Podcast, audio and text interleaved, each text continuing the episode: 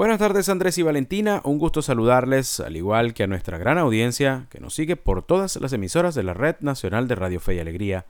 tanto los que están dentro de nuestras fronteras como los que andan por el mundo, pero nos escuchan por nuestra página web www.radiofeyalegrianoticias.com. A esta hora voy a presentarles nuestra entrevista EP de la tarde de hoy, y es que el mundo vive horas de tensión por la invasión de Rusia a Ucrania. En un mundo globalizado, las guerras se sufren en todas partes, así sea un lugar apartado. En esta oportunidad, uno de los involucrados es el gran aliado del gobierno venezolano, tanto en el plano político como económico, y es por ello que hoy queremos conversar sobre las implicaciones que este conflicto pudiera tener en nuestro país. Para ello hemos invitado a Mariano de Alba, él es asesor técnico de Crisis Group, Además, es experto en Derecho Internacional y Diplomacia. Puedes seguirlo en Twitter como arroba Mariano de Alba. Mariano, es un gusto tenerlo de nuevo en nuestro programa para hablar sobre esta guerra que luce desigual y que sus consecuencias pueden llegar a nuestro país a pesar de no participar directamente en el conflicto. Quisiera comenzar explicando esta coyuntura. ¿Cómo entender de manera sencilla el origen del ataque ruso a Ucrania? Hola, muchas gracias por la invitación. Bueno, yo creo que la manera más sencilla de, entender la invasión de Rusia a Ucrania es teniendo en cuenta quién es Vladimir Putin, un exfuncionario de la KGB, el Servicio de Inteligencia eh, ruso, em, que desde que llegó al poder eh, siempre ha estado muy nostálgico sobre, sobre pues, la caída o la desintegración de la Unión Soviética y ha querido de alguna forma que Rusia recupere esa posición que tuvo eh, hace muchos años en el mundo, ¿no? Entonces, em, todo eso empieza en parte eh, en el año 2014, cuando el, propio Vladimir Putin decide anexar una parte del territorio eh, ucraniano, la, región de Crimea, y, en, y cuando sucede eso, resulta que hay otra región que se conoce, que se conoce como la región del Donbass, que tiene a su vez dos subregiones, eh, Donetsk y Luhansk, donde Rusia logra instalar allí unas personas que eh, de alguna forma se sienten más cercanas a Rusia que Ucrania y que de alguna forma se terminan convirtiendo en, unos separatistas, ¿no? Y lo que ha pasado es que en, en, los últimos días Putin dio el paso de reconocer a esas dos subregiones de Donetsk y Luhansk como regiones independientes y entonces utilizó eso para hacer el argumento de que pues, las personas que están controlando esas regiones separatistas, eh, con el apoyo de Rusia, obviamente, aunque un, apoyo que, hasta hace días era indirecto, pues eh, le pidieron que tenía que, ingresar a, territorio ucraniano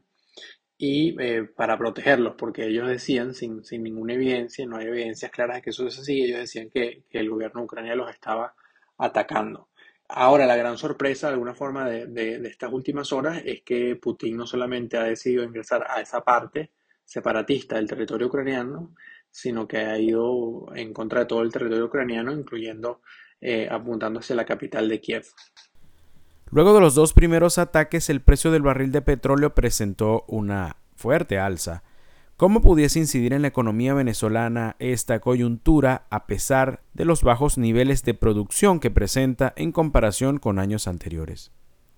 Bueno, yo creo que la, primera incidencia es que de, la invasión de Rusia eh, a Ucrania en la economía venezolana es que es obvio que pues los precios del petróleo han aumentado, eh, como, como ustedes bien lo dicen. Eso básicamente para Venezuela va, va a ser difícil capitalizarlo en gran medida porque, porque reconocemos que la situación de la producción en Venezuela no está en, sus mejores momentos. De hecho, en, el mes de enero cayó porque depende mucho de, recibir diluentes que, y, quien está proporcionando esos diluentes en este momento es básicamente Irán y no lo puede hacer de una forma regular o sostenida. Em, entonces, lo que sí es cierto es que, bueno, que a Venezuela para lograr los mismos ingresos ya no le va a hacer falta producir tanto, pero yo creo que la brecha es, muy corta. Yo creo que, de alguna forma esto, esto complica mucho al, gobierno de Nicolás Maduro porque es evidente que en un momento donde el mundo, la economía global estaba tratando de apuntar hacia una recuperación, económica luego de la pandemia, pues esta situación de inestabilidad eh, va a tener un impacto en la economía, va a tener un impacto en el precio de los alimentos, porque por ejemplo en Rusia y Ucrania se, se, se, producía eh, una buena parte del trigo y del maíz que se consume en el mundo, entonces eh, son todos factores que van a, contribuir a, por ejemplo, a que, a que sea más difícil para los países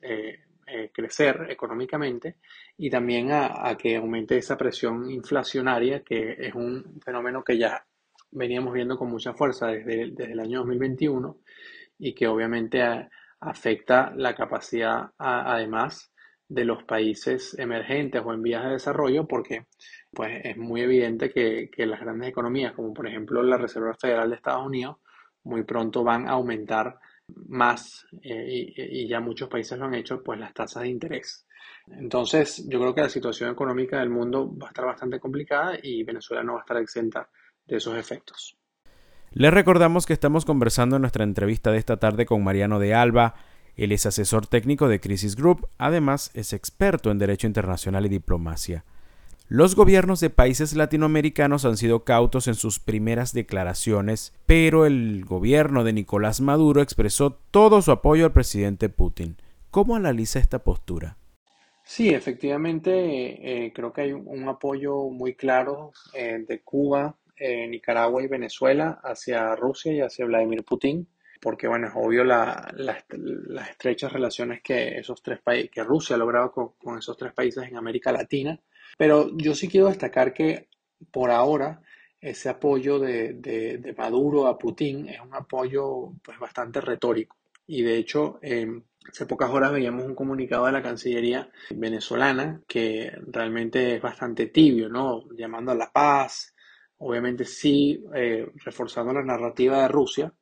pero fíjense que Vladimir Putin, cuando reconoció a estas dos regiones del, del Donbass, eh, Donetsk y Luhansk, eh, exhortó a otros países a que hicieran lo mismo y pues a pesar de que se aprobó un acuerdo en la Asamblea Nacional electa en el año 2020 apoyando a Rusia por haber hecho eso, pues pareciera que en el gobierno de Nicolás Maduro no hay mucho ánimo de, proceder a reconocer esa, esas regiones. ¿Por qué? Porque en, el, porque en el gobierno de Nicolás Maduro hay conciencia de que en la medida en que ellos empiezan a tomar acciones concretas de apoyo a Rusia eh, en este momento, eso va a complicar mucho eh, las posibilidades de que, de que los países occidentales, empezando por Estados Unidos, hagan concesiones y justo esta crisis eh, llega en un momento en donde Estados Unidos estaba empezando a evaluar seriamente dar algunas concesiones. Primero, para tratar de incentivar a que, a que haya un regreso a la negociación en México y segundo, para tratar de alguna forma que hayan avances positivos en la resolución de la crisis venezolana. Entonces, Vamos a ver qué sucede, porque obviamente Rusia va a presionar mucho a, Cuba, Nicaragua y Venezuela a que, a que su apoyo sea más, más evidente, pero por ahora el apoyo es bastante retórico y en el resto de América Latina se está volviendo más condenatorio de, eh, de, lo que ha hecho Rusia, inclusive países como México, eh, Argentina, que pues habían, habían tratado de mantener una neutralidad, pues están, están realmente condenando eh, la invasión de Rusia a Ucrania. Para cerrar, sabiendo que Rusia y Cuba son los principales aliados del gobierno y Estados Unidos el de la oposición, ¿cómo se ve el tema del posible regreso a la mesa de negociación en México cuando estas potencias están enfocadas en el conflicto bélico en Ucrania? Bueno, el tema, el tema del posible regreso a la mesa de negociación de México em, está muy estrechamente vinculado con, esta situación. A ver, ¿qué es lo que está, estaba sucediendo en, ese, en ese ámbito? Básicamente, el gobierno de Maduro llegó a la conclusión de que ellos, ellos estiman como muy poco probable que realmente Estados Unidos esté dispuesto a hacer concesiones. Y básicamente como que la idea general de, de México es que se vaya a una negociación progresiva donde a cambio de ciertas concesiones de que haga el gobierno de Maduro, sobre todo con miras a las elecciones presidenciales del año 2020, 2024, el, el, gobierno estadounidense a su vez haga concesiones, sobre todo de, levantamiento al menos parcial de, algunas sanciones, que permita en alguna medida aunque obviamente pues el, tiempo cada vez se hace más escaso, que el gobierno de Maduro pueda llegar a, eh, esas elecciones del año 2024 en una, en una situación económica un poco más solvente. Ahora, con esta situación es evidente que uno, para Estados Unidos, que inclusive ya desde antes de este conflicto se eh, estaba haciendo muy difícil para ellos eh, darles concesiones a Maduro, primero por las elecciones de medio término que hay a finales de este año en Estados Unidos, en el, para el Congreso de Estados Unidos, y luego porque hay fuerzas en el Congreso estadounidense, tanto del ala eh, republicana como del ala demócrata, que pues son totalmente contrarios a, hacerle cualquier tipo de concesión a Maduro. Entonces, si a eso ahora se le agrega que el, gobierno de Nicolás Maduro eh, se ha puesto del lado de Rusia en este conflicto, pues realmente el, margen de acción del gobierno estadounidense para, para apoyar una negociación en donde además apoyando a Maduro como acompañante o como acompañante propuesto por Maduro está Rusia, pues la posibilidad para el gobierno de Biden de, transitar ese camino de concesiones progresivas se hace, se hace mucho más improbable. Y por lo tanto ese es el, impacto que tiene este conflicto que realmente hace más, más improbable que, que, la mesa de negociación no tanto se renueve, sino que realmente pues tenga éxito y produzca avances. Estamos agradecidos con Mariano de Alba, asesor técnico de Crisis Group, experto en Derecho Internacional y Diplomacia, quien nos acompañó esta tarde para hablarnos sobre las posibles implicaciones sobre Venezuela que pudiese causar la invasión de Rusia a Ucrania. De esta forma regresamos con Valentina Saldivia y Andrés Cañizales con más información en este país.